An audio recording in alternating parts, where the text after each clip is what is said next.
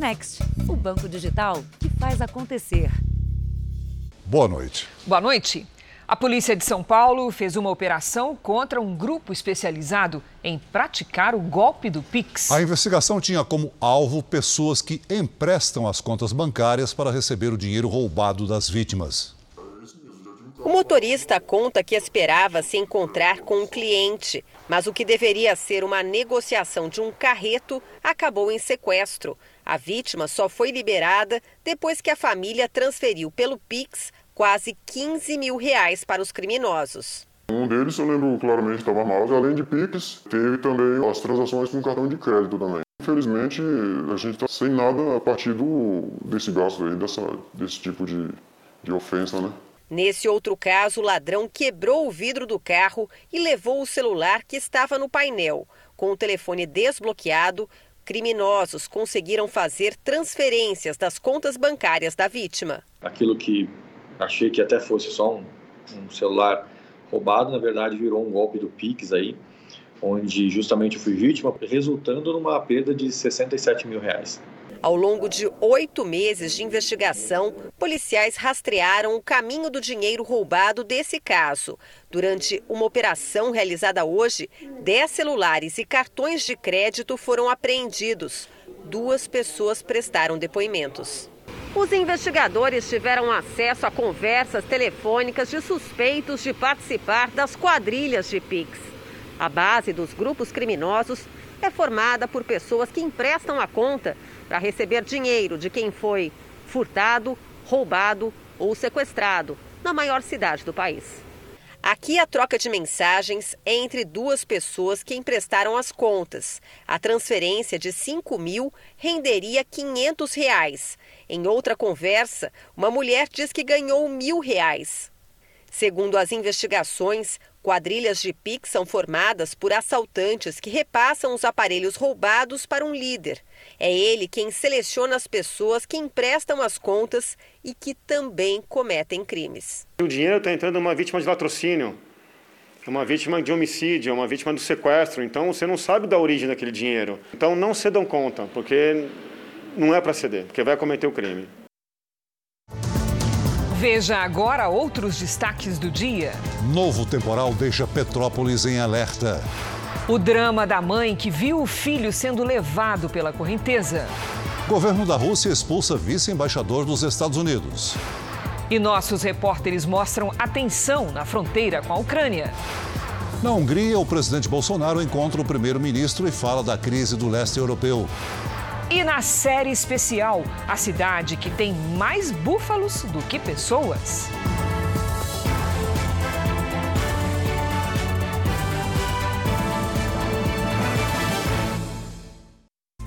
Oferecimento Bradesco. Pague do seu jeito. Jornal da Record vai direto a Petrópolis ao vivo porque a chuva forte voltou a preocupar os moradores da cidade na região serrana do Rio. O número de mortes subiu para 117. Lá está o nosso colega Pedro Paulo Filho, que acompanha a operação de socorro a Petrópolis. Boa noite, Pedro Paulo. Como é que está a situação neste momento? Boa noite, Cris. Boa noite a todos. Olha, agora parou de chover, mas agora há pouco, em uma hora, choveu um quarto do que era esperado para todo o mês de fevereiro. Por causa dessas pancadas de chuva, sirenes de alerta foram acionadas em 14 localidades. O nível de rios também aumentou e obrigou o fechamento de uma das principais ruas aqui de Petrópolis. O Centro de Monitoramento de Desastres Naturais do Rio também emitiu um alerta máximo nessa quinta-feira. Há chance de ocorrer novos deslizamentos. Bom, eu volto daqui a pouco com mais informações atualizadas. Crise, Celso. Obrigada, Pedro Paula. Os moradores ainda estão deixando as casas em áreas de risco. A chuva apertou e a procura por desaparecidos precisou ser interrompida. O que ninguém queria aconteceu. A chuva aumentou muito de intensidade nos últimos minutos, trazendo medo e preocupação para os moradores das encostas, mas também para aquele cidadão que está longe da área de risco. É o caso aqui desta avenida, uma das principais da cidade. Essas duas grandes árvores acabaram tombando, felizmente, para dentro do córrego. No início da tarde, um susto. Moradores da comunidade 24 de maio saíram às pressas por ordem da Defesa Civil. A decisão foi tomada por segurança após mais um deslizamento. Ameaça de cair, rolar a pedra. Então, assim, mandando evacuar completamente. Esse morro fica no bairro de Castelânia e veio abaixo com a chuva, destruindo as residências que estavam aqui embaixo. Acabou empurrando todas essas casas e a lama e o barro para a rua de trás, destruindo outras casas. Nesse momento, o pessoal da Defesa Civil está tentando agora resgatar uma senhora de mais de 90 anos que ficou soterrada. Da casa de Diego, só sobrou o primeiro andar. Isso aqui é a cozinha. É a cozinha e o banheiro no final. O engenheiro só escapou com vida porque ficou preso na barbearia. Se eu viesse direto para casa, eu acho que eu também estava soterrado. A Marinha montou um hospital de campanha para atender as vítimas. A unidade conta com 12 leitos de enfermaria, dois de UTI e também um centro cirúrgico. 50 militares e 12 médicos vão trabalhar no local. O propósito é atender os atendimentos de menor complexidade para poder desafogar a parte da rede pública que está funcionando, capacitados aqui para atender entre 150 a 200 atendimentos diários. Arrasada pela enchente e pelos deslizamentos, Petrópolis travou. Muitas vias ainda estão cheias de obstáculos e lama. O comércio tenta reabrir, mas a limpeza ainda é pesada. Eu calculo mais ou menos no mínimo aí uns, uns 15 dias para começar a funcionar de novo. Hoje, o governador do Rio anunciou um projeto que prevê uma ajuda para os empresários da cidade. Já encaminhei para a Assembleia Legislativa em regime de super urgência e já deve estar sendo votado hoje ou no máximo terça-feira uma linha de, de, de, crédito de 200 milhões de, de, de reais para todos os empresários de Petrópolis. Seu José perdeu 50 mil reais, mas escapou com vida. Ele foi resgatado pelo neto e um amigo dentro de um freezer. Ganhei a vida, para mim eu estou aqui, estou tranquilo. Vou ter força agora, eu vou me erguer. A angústia das pessoas que procuram por parentes desaparecidos durante o temporal de Petrópolis. A nossa equipe conversou com uma mãe que viu o filho de oito anos sumir na enxurrada. Ela e a criança estavam em um ônibus engolido pela água. Moradores de um prédio registraram o momento em que passageiros de um ônibus tentavam escapar pelas janelas. Em poucos minutos, o veículo é engolido pela água e arrastado pela correnteza. Pedro Henrique, de 8 anos, era uma das vítimas. A mãe conseguiu tirar o filho do veículo, mas não impediu que ele fosse levado pela água. Só que nisso que eu caí na água, já fui arrastado já fui para o fundo, eu não conseguia subir, não conseguia enxergar nada porque a água é suja. Pedro e a mãe moram com a avó materna. A dúvida sobre o paradeiro do Pedro causa angústia. A gente não sabe, não tem solução, já fomos nos hospitais todos. Aonde a gente já podia procurar, a gente já foi. 48 horas após o temporal, o cenário ainda é desolador. Casas foram soterradas e famílias inteiras engolidas pela lama. Mas aos poucos as vítimas vão ganhando rosto, escancarando ainda mais a tragédia. Esta família inteira ainda não foi localizada. Nilma, de 65 anos, Iris, de 20 e três crianças, de 3, 10 e 12 anos. Familiares de desaparecidos criaram um perfil em uma rede social na tentativa de encontrar as vítimas. Já na porta do Instituto Médico Legal, a dor de encontrar o nome de um conhecido na lista de pessoas identificadas. Dona Helenir perdeu uma amiga. A amizade delas durava 50 anos. Caiu, eles não esperavam e derrubou as quatro casas do quintal dela. Uma cidade inteira de luto. A Polícia Civil informou que ao menos 110 corpos já estão no IML de Petrópolis. Uma força-tarefa está sendo realizada para agilizar os trabalhos e a liberação. Profissionais de outras regiões foram deslocados para cá.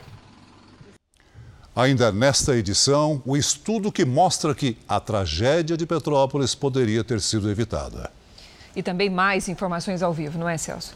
Em São Paulo, o pai de um aluno foi baleado durante um arrastão quando levava o filho para a escola. Era por volta de seis e meia da manhã. Valdemir trazia os filhos e um colega deles para essa escola, que fica em um bairro de classe média alta na zona sul de São Paulo. quando foi surpreendido por assaltantes em motos. Segundo a polícia, poucos minutos antes de tentar roubar o pai do aluno, os criminosos assaltaram uma mulher nessa região. E dois dias atrás, homens numa moto parecida fizeram um assalto aqui em frente à escola. Para os investigadores, pode se tratar da mesma quadrilha. Valdemir foi baleado no abdômen e levado ao hospital em estado grave. Um dos tiros atravessou a carteira dele. Nessas imagens exclusivas do Jornal da Record, é possível ver o momento da fuga dos assaltantes em duas motos. O episódio assustou alunos, pais e mães. A gente vai ter uma reunião hoje, porque a gente exige uma segurança armada de pelo menos duas horas na entrada, duas horas na saída. Perguntei para eles cadê a câmera de segurança da, da, parte externa da escola, não tem. Então a gente tem que fazer de tudo para que melhore, porque não dá para ficar do jeito que está. Moradores da região relatam um número cada vez maior de roubos. De 2020 para o ano passado, o aumento foi de 25%, segundo dados da Secretaria de Segurança Pública.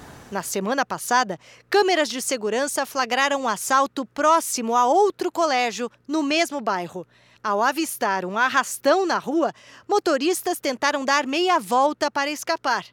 Dois homens em uma moto abordaram um carro de luxo, roubaram os pertences dos ocupantes e fugiram. Pais de estudantes reclamam que muitos assaltos têm ocorrido perto das escolas, na entrada ou na saída das aulas. O colégio onde o pai foi baleado foi inaugurado há um mês. Em nota, eles informam que já haviam procurado a Polícia Militar e solicitado o reforço da ronda escolar no entorno. A Secretaria Municipal de Saúde disse que não está autorizada a passar informações sobre o estado de saúde do pai que foi baleado em frente à escola em São Paulo. Mas a família diz que o estado de saúde é grave. Já a Polícia Militar informa que as ações do programa Ronda Escolar foram intensificadas na região e que eles já estão investigando o caso. No Rio Grande do Sul, a polícia apreendeu mais de 20 drones que seriam usados para levar drogas e aparelhos celulares para dentro dos presídios. Lá embaixo está a cadeia pública de Porto Alegre, a maior do Rio Grande do Sul. De repente, um pacote é arremessado com drogas e celulares para dentro da penitenciária. Nas gravações, três homens aparecem pilotando o equipamento. Eles não foram identificados. Um outro piloto, que seria integrante da quadrilha, acabou preso. Ele, inclusive, está cumprindo prisão domiciliar, ele estava na residência dele cumprindo prisão domiciliar. Em tese, né, a função dele é uh, ser o piloto do drone, né? Mas é claro que a gente ainda não finalizou o inquérito e a, a, informações novas podem advir ainda na, na, na, até a conclusão do inquérito. No ano passado inteiro, 30 drones foram apreendidos no Rio Grande do Sul. Um deles registrava mais de 380 voos sobre presídios gaúchos e serviu para dar início à investigação. Somente hoje, durante a operação policial, 26 equipamentos foram confiscados. A partir de dados registrados nos equipamentos, a polícia encontrou diversos drones em uma oficina de concertos. A nossa investigação aprofundou, né, e a gente conseguiu verificar alguns pontos, né, em que o, o drone uh, voou, né. Então a gente conseguiu ver que uh, ele fez parte, ele conectou nessa oficina. Os drones apreendidos custam caro. A polícia quer saber agora quem são os proprietários dos aparelhos. Veja a seguir. A tensão volta a subir na fronteira da Ucrânia com a Rússia. Uma escola da região foi bombardeada.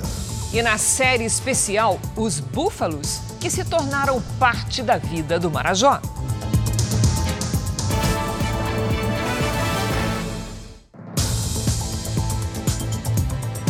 Vamos voltar ao vivo a Petrópolis, na região serrana do Rio de Janeiro, onde choveu forte mais uma vez no fim da tarde de hoje. Pedro Paulo Filho. Como é que está a situação no momento aí, Pedro Paulo? Olha, Celso, agora deu uma trégua à chuva, o céu ainda continua nublado com previsão de mais chuva durante a noite. Nós estamos num dos acessos aos morros que foram prejudicados por, esses deslizamentos. Olha só, se formou uma cascata aqui nessa área de onde as casas foram é, desabaram.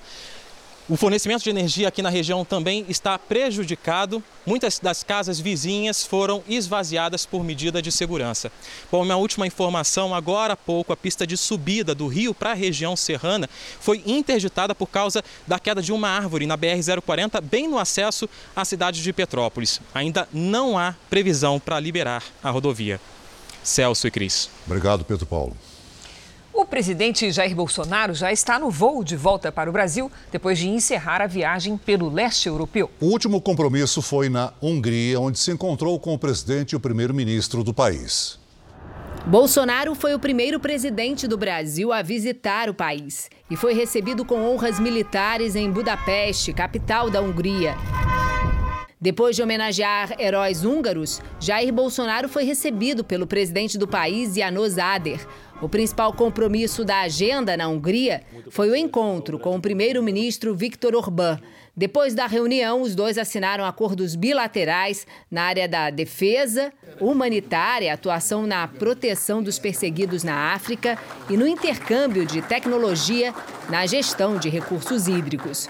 Na declaração aos jornalistas, o presidente Jair Bolsonaro chamou o primeiro-ministro húngaro de irmão, pela afinidade entre os dois. Os líderes também falaram sobre o meio ambiente. Eu tive a oportunidade de falar para ele o que representa a Amazônia para o Brasil e para o mundo. E muitas vezes as informações sobre essa região chega para fora do Brasil de forma bastante distorcida, como se nós fôssemos os grandes vilões no que se leva em conta a preservação da floresta e sua destruição, coisa que não existe.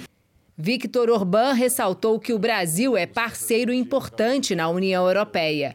Conversaram ainda sobre a tensão entre Ucrânia e Rússia. Passei para ele o meu sentimento que tive dessa viagem, até mesmo pela coincidência de ainda estarmos em voo para Moscou e parte das tropas russas eh, serem desmobilizadas da fronteira. Entendo, sendo coincidência ou não, como um gesto de que a guerra realmente não interessa a ninguém. Depois de um descanso rápido, o presidente Bolsonaro fez uma caminhada até o parlamento húngaro ainda participou de uma reunião e conheceu o prédio histórico. Esse foi o último dia da viagem do presidente do Brasil ao leste europeu. Jair Bolsonaro mudou os planos para a chegada ao Brasil. Não vai mais para Brasília, vai direto para o Rio de Janeiro. Amanhã, ele sobrevoa a cidade de Petrópolis, atingida pela chuva. A crise entre Rússia e Ucrânia volta a criar tensão também nos Estados Unidos. O Kremlin expulsou o segundo homem mais importante da embaixada norte-americana em Moscou. E o presidente dos Estados Unidos disse que o risco de uma invasão russa é muito alto. Vamos conversar com os nossos enviados especiais à Ucrânia, Leandro Stoliar e Luiz Felipe Silveira. Olá, Leandro, boa noite. Já é madrugada de sexta aí para você. Houve conflitos perto da fronteira, é isso? Oi, Cris, boa noite. Boa noite, Celso. É exatamente isso. A notícia aqui hoje foi o ataque a uma vila no leste do país. O governo ucraniano e os rebeldes trocam acusações sobre um míssil que atingiu uma escola do jardim de infância. As imagens mostram que o ataque destruiu parte da parede do prédio. Segundo o Ministério da Defesa ucraniano, três funcionários ficaram feridos. Em outro ataque, um colégio e um gasoduto também foram atingidos. E a região ficou sem energia e sem fornecimento de gás. Ao todo, 27 localidades ucranianas foram bombardeadas e outras três pessoas ficaram feridas. Nessa quinta-feira, a Rússia expulsou o vice-embaixador americano em Moscou, em resposta à também expulsão de um diplomata russo da embaixada do país em Washington. O presidente dos Estados Unidos, Joe Biden, subiu novamente o tom e afirmou aos repórteres na saída da Casa Branca que a chance da Rússia invadir a Ucrânia nos próximos dias é muito alta. A Rússia entregou uma carta resposta aos Estados Unidos e à OTAN, em que ressalta a disposição de dialogar. Mas o documento diz que os interesses estratégicos do país em questões de segurança foram ignorados e que isso é inaceitável. Hoje, eu e o repórter cinematográfico Luiz Felipe Silveira viemos até Kharkiv, no leste da Ucrânia, para saber como os ucranianos vivem na maior cidade perto da fronteira com a Rússia. Acompanhe na reportagem. O publicitário Volodymyr Fomichov passou dois anos numa cadeia russa. Ele foi preso quando visitava a família em Donbass, no leste da Ucrânia, ocupada desde 2014. Fui preso por ter participado das manifestações contra o governo pró-Rússia na época, e eles lembraram disso. Sofri tortura física e psicológica, diz o ucraniano. Saímos cedo de Kiev nesta quinta, em direção ao leste do país. Agora são seis e meia da manhã, a gente vai pegar o trem em direção a Kharkiv.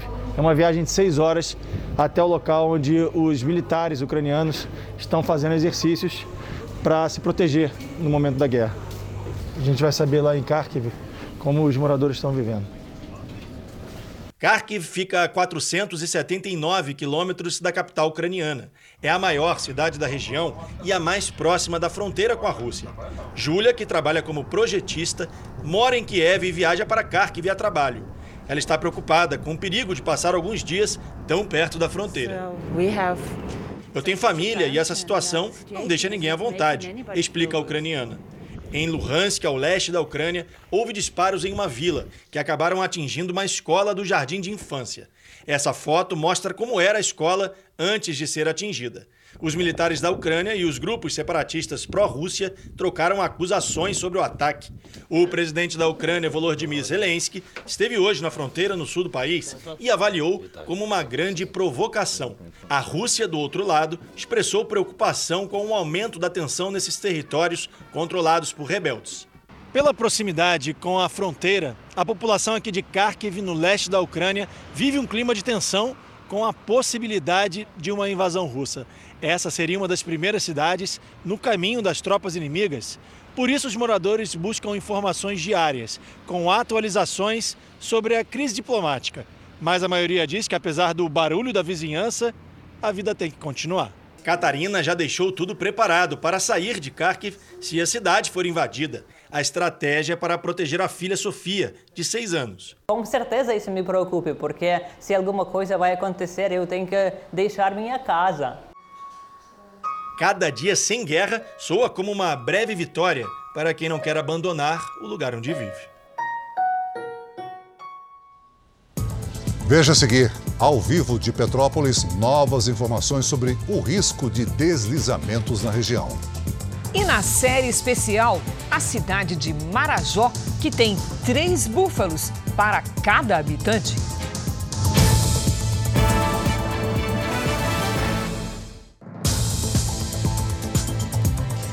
Vamos voltar a Petrópolis, região serrana do Rio, agora para falar com o repórter Herbert Moraes, que tem as últimas informações sobre as buscas por desaparecidos. Olá, Herbert. Impossível não ficar chocada com as notícias, com essa tragédia em Petrópolis. Quais são as informações? Boa noite, Cris. Boa noite, Celso. Por causa da chuva, os bombeiros interromperam temporariamente os trabalhos de busca. A preocupação era grande aqui na região do Morro da Oficina, porque concentra o maior número de socorristas trabalhando na terra, que já estava bastante encharcada. Desde o início dos trabalhos dos bombeiros, 24 pessoas foram resgatadas com vida. Segundo a Polícia Civil, 116 pessoas continuam desaparecidas. Os números, uh, os números têm, têm, têm variado porque os policiais estão percorrendo os abrigos e fazendo um cruzamento de dados para tentar confirmar as identificações. Cris, Celso. Obrigada pelas informações, Herbert. O problema das enchentes em Petrópolis não é de hoje.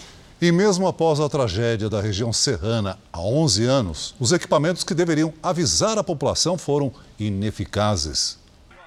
As sirenes foram instaladas, mas não evitaram a tragédia. Vila Civil de Petrópolis informa: há risco de deslizamentos nesta área. Atenção, moradores. Dirijam-se para locais seguros e pontos de apoio toca sirene, mas às vezes o pessoal não tem para onde ir e as pessoas não saem de casa, né? Os equipamentos foram instalados após a chuva que provocou a morte de mais de 900 pessoas na região serrana, em janeiro de 2011. Em Petrópolis foram 71 vítimas fatais. Os deslizamentos aconteceram em áreas mais afastadas do centro. Na época, uma CPI no estado apontou que nos anos anteriores à tragédia não houve aplicação de recursos em serviços como mapeamento de áreas de risco e conservação de galerias e redes pluviais. O documento ainda fazia um alerta. Se as fortes chuvas tivessem desabado sobre o primeiro distrito de Petrópolis, a tragédia atingiria proporções ainda mais graves. Foi o que aconteceu 11 anos depois. A vulnerabilidade da cidade é função da falta de equipamentos urbanos, de manutenção de equipamentos urbanos como rede de drenagem e a falta né, de investimentos em obras preventivas. O último levantamento feito pela Prefeitura mostra que quase 20% do território de Petrópolis é considerado de risco alto ou muito alto. O morro da oficina, onde um deslizamento de terra atingiu pelo menos 80 casas, é uma das áreas críticas.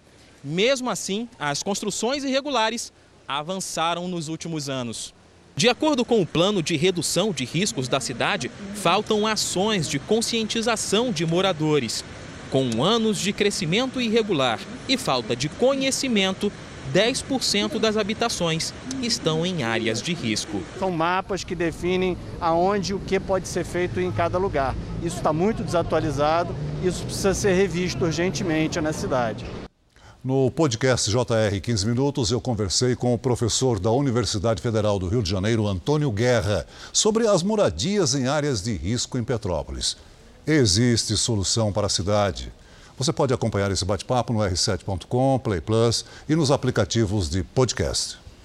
O Instituto de Criminalística de São Paulo identificou duas novas drogas sintéticas. A Anvisa alerta que as substâncias são proibidas no país. Uma porção de ervas aromáticas usadas na culinária.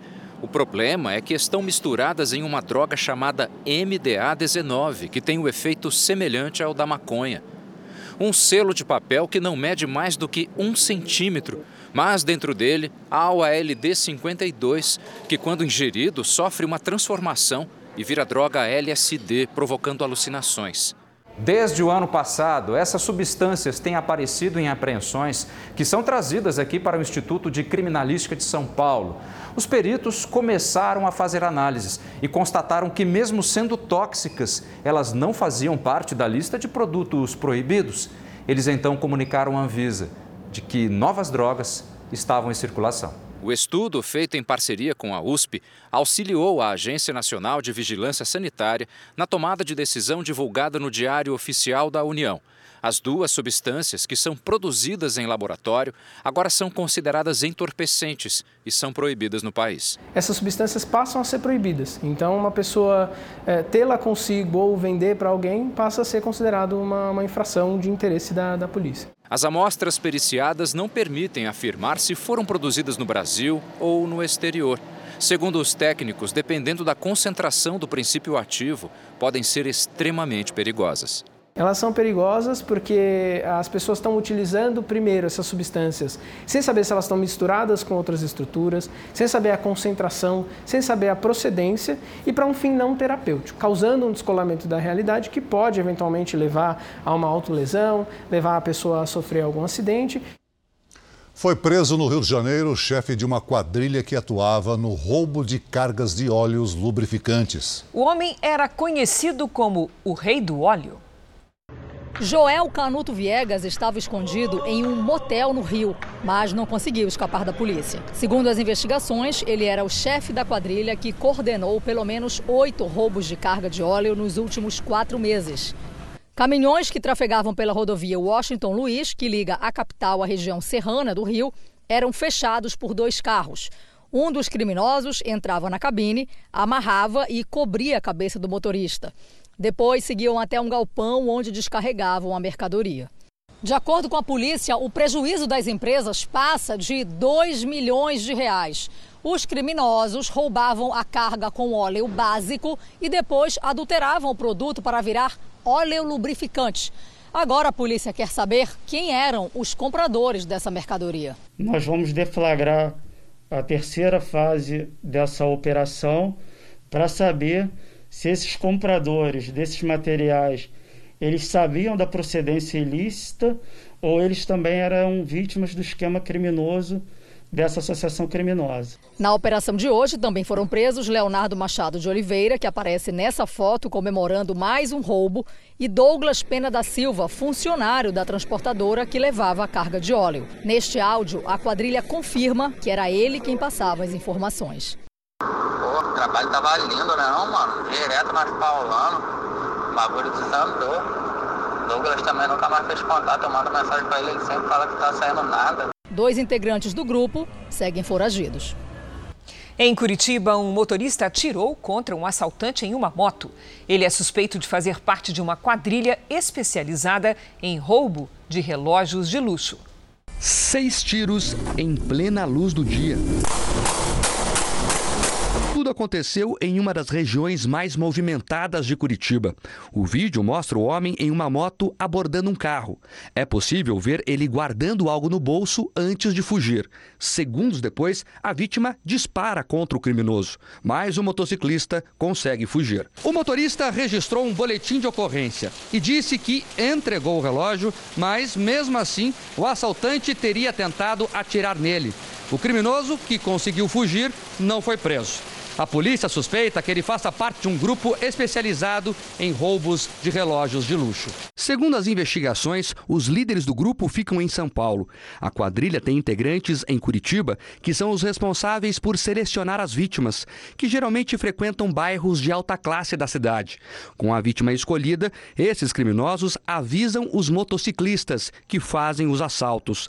Logo após, repassam tudo para uma terceira pessoa, que se livra da arma e envia envia os relógios para São Paulo. Na semana passada, a polícia do Paraná prendeu três pessoas suspeitas de fazer parte da quadrilha. E a grande dificuldade é essa: eles vêm do estado de São Paulo, praticam o roubo aqui e já imediatamente voltam para o estado de origem, o que dificulta um pouco as investigações, mas a Polícia Civil do estado do Paraná continua as investigações para que a gente consiga identificar e responsabilizar o maior número de autores. Segundo a polícia, o motorista que atirou também será investigado.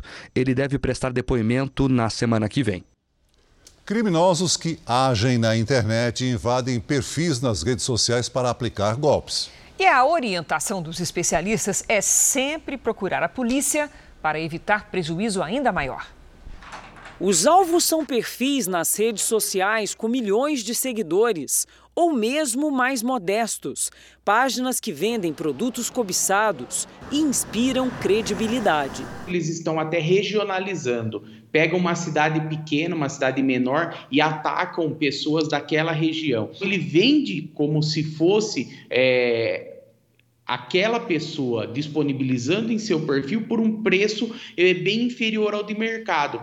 Para essa modelo de Brasília, o perfil nas redes é a principal ferramenta de trabalho por conta das campanhas publicitárias. Ela teve a página invadida por hackers que anunciaram a venda de produtos que não eram dela. Eram os trabalhos que eu ia fazer, que já estava marcado de fazer, após o, o roubo da conta. Perdi muito porque eu perdi meu trabalho, né?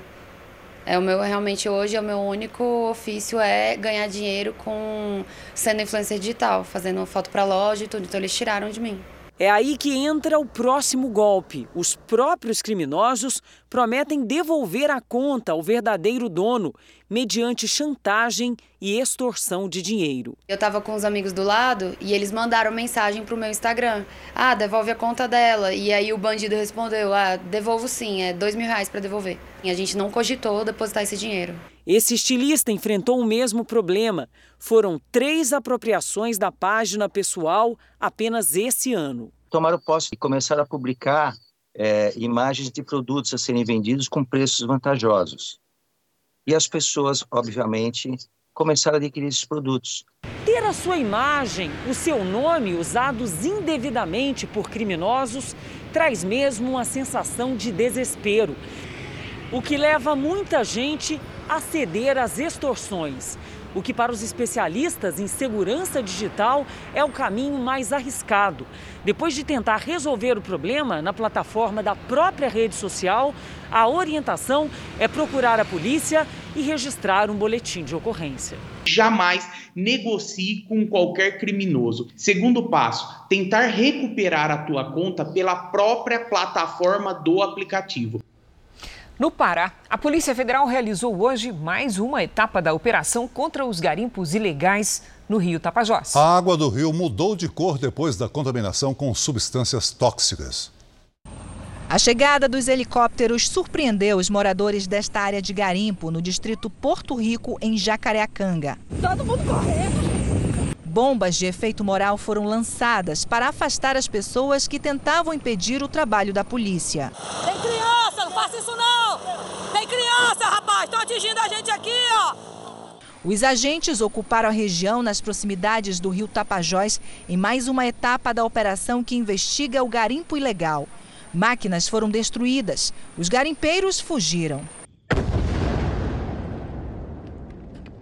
De acordo com um laudo divulgado pela Polícia Federal, a extração ilegal de ouro provocou a mudança de cor na água do rio Tapajós. A análise da água concluiu que os garimpeiros lançaram mercúrio e cianeto no rio, que além de matar peixes e plantas, podem causar sérios problemas de saúde nas pessoas. Entre eles, distúrbios neurológicos, irritação na pele e insuficiência renal. Em nota, a Polícia Federal esclareceu que foi recebida com pedras e usou gás para afastar os manifestantes. Um agente foi ferido sem gravidade. Em Brasília, o ministro Luiz Roberto Barroso participou hoje da última sessão como presidente do Tribunal Superior Eleitoral. Na próxima semana, Luiz Edson Fachin assume o cargo. No último pronunciamento à frente do TSE, Barroso defendeu o sistema eleitoral brasileiro e fez críticas a quem questiona a segurança das urnas eletrônicas. No discurso de despedida da presidência do TSE, o ministro Luiz Roberto Barroso enfatizou que o tribunal está disposto a combater qualquer tipo de ataque ao processo eleitoral. Segundo ele, fazer com que a população ponha em dúvida o andamento das eleições enfraquece a democracia. Aliás, uma das estratégias das vocações autoritárias em diferentes partes do mundo é procurar desacreditar o processo eleitoral fazendo acusações falsas e propagando o discurso de que se eu não ganhar, houve fraude. O ministro disse que a postura do presidente Bolsonaro faz com que o Brasil perca credibilidade perante a comunidade internacional. Não é de surpreender que dirigentes brasileiros não sejam hoje bem-vindos em nenhum país democrático e desenvolvido do mundo e nos eventos multilaterais vagam pelos corredores e calçadas sem serem recebidos, acumulando recusas em pedidos de reuniões bilaterais. Barroso foi enfático ao dizer que a democracia e as instituições brasileiras foram ameaçadas nos últimos tempos. Não foram apenas exaltações verbais à ditadura e à tortura, mas ações concretas e preocupantes que incluíram ordem para que caças sobrevoassem a Praça dos Três Poderes com a finalidade de quebrar as vidraças do Supremo Tribunal Federal em ameaça a seus integrantes. Barroso enfatizou que o processo eleitoral no Brasil é seguro. A votação acontecerá exatamente da mesma maneira este ano, por meio das urnas eletrônicas. O ministro afirmou ainda que espera que até outubro, quando vão ocorrer as eleições, a situação da Covid esteja totalmente controlada no país. Sai o ministro Luiz Roberto Barroso, entra o ministro Luiz Edson Fachin, que tomará posse no próximo dia 22. Mas Fachin ficará pouco tempo no cargo. Em agosto, ele entrega o bastão para o ministro Alexandre de Moraes. Será Moraes quem vai comandar o TSE durante as eleições. Seguirá os passos da transparência da defesa da integridade do processo eleitoral, comprometida com os valores democráticos inerentes à grandezas das nações livres, abertas e justas. A Anvisa aprovou o primeiro autoteste para a Covid-19 no Brasil. As informações ao vivo de Brasília com o repórter Yuri Ascar. Boa noite, Yuri. É possível já encontrar esse produto nas farmácias? Boa noite, Celso. Ainda não. Depende agora somente da capacidade da empresa que fez o pedido de entregar o produto no mercado. O teste, que é produzido por uma empresa na China, é feito com amostra nasal, aquela com uma haste dentro do nariz com pouca profundidade, e pode ser feito entre o primeiro e o sétimo dia do início dos sintomas. O resultado sai em até 15 minutos. A Anvisa levou 16 dias para concluir a análise e, de acordo com a agência, o produto atendeu a todos os requisitos para ser usado de forma segura. Cris Celso. Obrigado pelas informações, Yuri. Um estudo feito por pesquisadores japoneses revelou que a subvariante da Omicron, conhecida como BA2, é mais agressiva. A principal diferença está na capacidade de atingir o pulmão dos pacientes. Com a Omicron, os sintomas respiratórios eram mais raros, por isso era vista pelos cientistas como menos letal. Além disso, a pesquisa revela que quem foi infectado com a Omicron também pode contrair a BA2. Para os pesquisadores, a cepa levanta preocupação e precisa ser tratada como outra variante. A popularidade do presidente americano Joe Biden está despencando. Segundo dados de janeiro, ele enfrenta o pior índice de aprovação desde que assumiu a Casa Branca há um ano. Para tentar reverter a situação, o democrata aposta em atividades militares como o envio de tropas americanas à Ucrânia. O mais velho dos presidentes americanos será lembrado como aquele que levou a inflação a níveis recordes um patamar de 7,5% em 2021, na comparação com o ano anterior. É o maior índice desde 1982. O descontentamento econômico é um dos fatores que fizeram a aprovação do presidente Joe Biden cair de 45% para 43% em uma semana em janeiro. Desde agosto do ano passado, o índice não chega aos 50%. Mexer no poder de compra é um tema delicado aqui na maior economia do mundo, principalmente quando os preços não param de subir, como os da gasolina e dos alimentos. Além disso, a economia sofreu ainda mais com as medidas de restrição adotadas para combater a pandemia, que forçou o fechamento de comércios. Para reverter a situação, o político do Partido Democrata tentou apostar em atividades militares, no ano passado, retirou as tropas americanas do Afeganistão após o grupo radical islâmico Talibã tomar o poder. E agora enviou ajuda à Ucrânia contra a Rússia. A gente vê que aquela questão no Afeganistão a, foi muito negativa para a aprovação dele e que ele não se recuperou desde então. E, e desse, do ponto de vista da questão internacional, essa crise na Ucrânia também não melhora, inclusive piora um pouco esses índices de aprovação. E há uma, uma percepção do eleitorado de que os republicanos lidam melhor com questões de política externa e segurança nacional. Mais uma questão está em jogo para Joe Biden: o controle do Congresso. O Biden, ele prometeu, inclusive, né, era curar a nação, uma das promessas dele como candidato, né, unir a nação. Ele também falhou miseravelmente nisso. O Congresso está muito dividido. Então, as medidas que o Biden tenta passar, elas não passam. À medida que nem o Partido Democrata vota a favor dele, ele também tem um problema de governabilidade. Vamos com a previsão do tempo?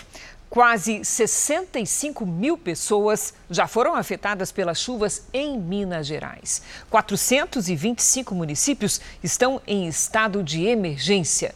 Vamos conversar com a Lidiane Sayuri e saber dela o risco de temporais se está mantido para os próximos dias. E aí, Lid, vem mais temporal? Vem sim, viu, Cris? Infelizmente. Boa noite para você, para o Celso, para quem nos acompanha. O corredor de umidade que atravessa o país não perde força tão cedo. Isso significa que vem mais chuva, inclusive com granizo. E como o solo está encharcado, novos deslizamentos, enchentes e erosão podem acontecer nos estados do Espírito Santo, de Minas Gerais e do Rio de Janeiro, inclusive em Petrópolis. Mais cedo, em Urupema, Santa Catarina, um temporal com granizo de 20 minutos alagou ruas, danificou telhados e cobriu campos e estradas. Este cenário pode se repetir nesta sexta-feira em Santa Catarina e também no Paraná. Em Goiás, Mato Grosso, nos estados do Norte e do Nordeste, as pancadas ocorrem principalmente à tarde. O tempo fica firme mesmo apenas em uma pequena área da região sul. Em Porto Alegre, chuva isolada com 33 graus. No Rio de Janeiro, muitas nuvens e chance de chuva a qualquer hora com 30. Em Campo Grande e em Rio Branco, 30 graus também com sol e chuva. Em Aracaju, faz até 31. Em Petrópolis, região serrana do Rio de Janeiro, previsão de chuva que pode ser forte a qualquer hora até domingo. Nesta sexta, faz até 25 graus. Em São Paulo, o tempo fica bem abafado e com chuva. Nesta sexta, faz até 28 graus. No fim de semana, máximas de 29 e de 30 graus. No Tempo Delivery, nós temos o pedido do Marcelo, que vai casar sábado em Goianésia, Goiás. Ele quer Opa. saber a previsão, Lídia. É, vamos lá, o noivinho, né? Marcelo, é o seguinte, em alguns momentos o sol vai aparecer, então aproveite para tirar fotos. E, se possível, prepare um local coberto, porque tem previsão de chuva a qualquer hora no fim de semana. Para a região de Goianésia, as temperaturas, digamos, ficam até amenas. Nesta sexta faz 29 graus. No fim de semana, máxima de 27. Felicidades, bom casamento. É isso aí. Vamos atender aí o Dete, que é da cidade de Mazagão, no Amapá. Vamos lá. Oi, Udete. Seguinte, os dias em Mazagão seguem abafados, com pancadas de chuva à tarde e máximas de 32 e de 33 graus até domingo. Participem também do Tempo Delivery pelas redes sociais. Basta mandar uma mensagem com a hashtag você no JR. Boa noite, gente. Obrigada, Lidy. Boa noite para você. Futebol. No Campeonato Paulista, Palmeiras e Corinthians venceram e lideram os grupos na fase de classificação. No Cariocão, o Fluminense lidera a Taça Guanabara e o Flamengo é o vice. No Rio de Janeiro, os abraços são para o líder Fluminense. O gol de André, depois do chute de fora da área, garantiu a vitória sobre o Nova Iguaçu, a sexta seguida no campeonato. Importante foi os três, os três pontos que, que era o nosso objetivo para poder alcançar a liderança também. O vice-líder Flamengo saiu perdendo para o Madureira. Everton Ribeiro empatou de cabeça e a vitória veio com o chute colocado de William Arão. Aqui em São Paulo, as melhores campanhas são de Palmeiras e Corinthians. Os dois rivais lideram a classificação geral com 13 pontos, sendo que o Palmeiras, por causa da disputa do Mundial de Clubes, tem um jogo a menos. O Palmeiras jogou com o time reserva e venceu a Ferroviária por 2 a 0. Em casa, diante de 21 mil torcedores, o Corinthians passou fácil pelo São Bernardo.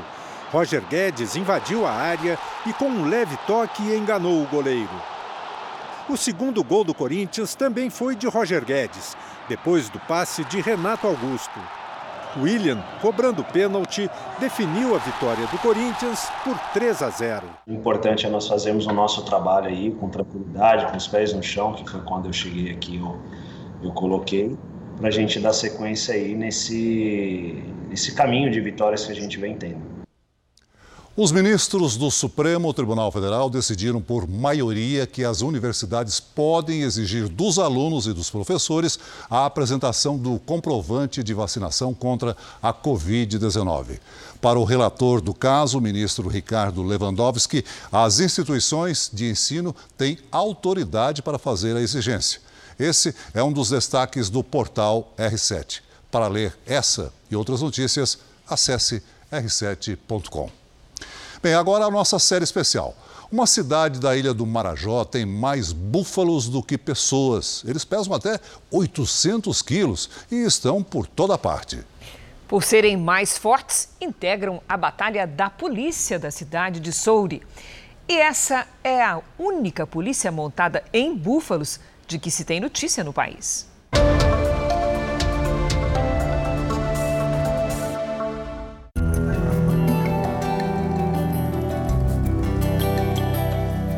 Marajó, quase tudo é muito distante. Os barcos são o principal meio de transporte para se deslocar de uma cidade para outra. Para chegarmos ao nosso próximo destino, tivemos que embarcar em um catamarã. A viagem durou três horas com direito à emoção. O rio estava bastante agitado.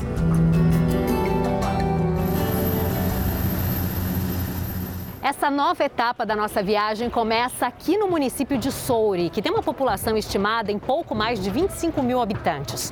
A partir de agora, a gente vai conhecer a culinária e as curiosidades que fazem dessa parte do arquipélago a preferida dos turistas.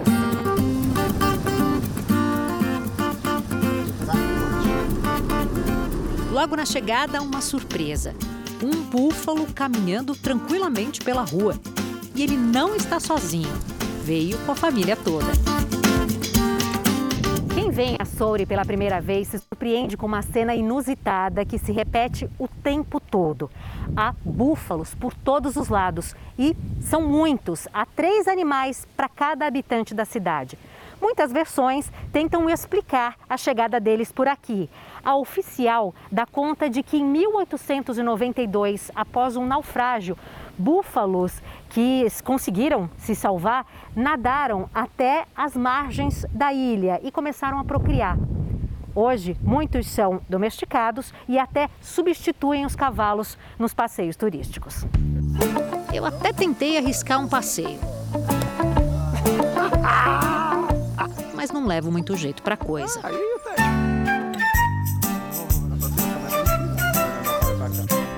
Os búfalos são parte da identidade de Soure. Há estátuas deles espalhadas pelas ruas. São também o símbolo da polícia da cidade. Aliás, aqui os policiais fazem a ronda montados nesses gigantes que chegam a pesar até 800 quilos. A cara pode até parecer de poucos amigos, mas os búfalos, quando domesticados e tratados com carinho, são muito dóceis. Esse aí é o Baratinha, parceiro inseparável de trabalho do Sargento Souza. A gente tem um amor muito grande por ele, como cada um tem um animal de estimação, né? E nosso animal de estimação é esse. Olha que ele é comigo, olha. Ele quer, ele quer se coçar em mim agora, ó. Ele quer que eu coce o olho dele. Se engana quem pensa que tanto tamanho dificulta o trabalho dos policiais durante as operações. O coronel Aziz conta que para uma região de terrenos alagados, como o Marajó, esses animais são os mais resistentes e preparados. O búfalo é um animal muito rústico, diferente do cavalo que requer mais cuidados. Né? Tem um, um período de policiamento, um cavalo menor, se estressa mais. O cavalo búfalo não, é um animal mais rústico. É um animal adaptado para essa região do Marajó.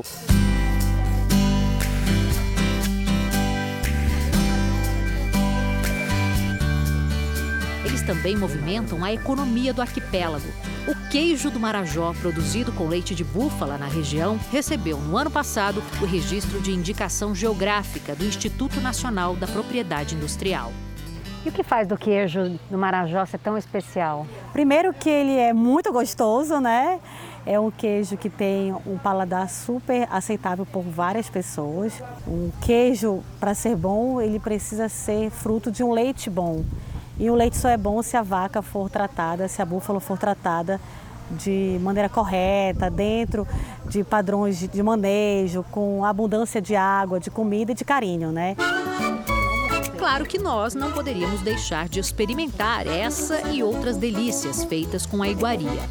Com pão de queijo, faz o pão de queijo do Marajó, com leite de búfala e queijo do Marajó. Que delícia!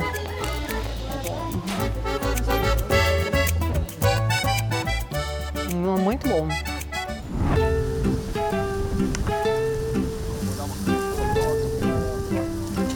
E o que dizer do alemão, o búfalo de 8 anos, que é mais mimado que muita gente?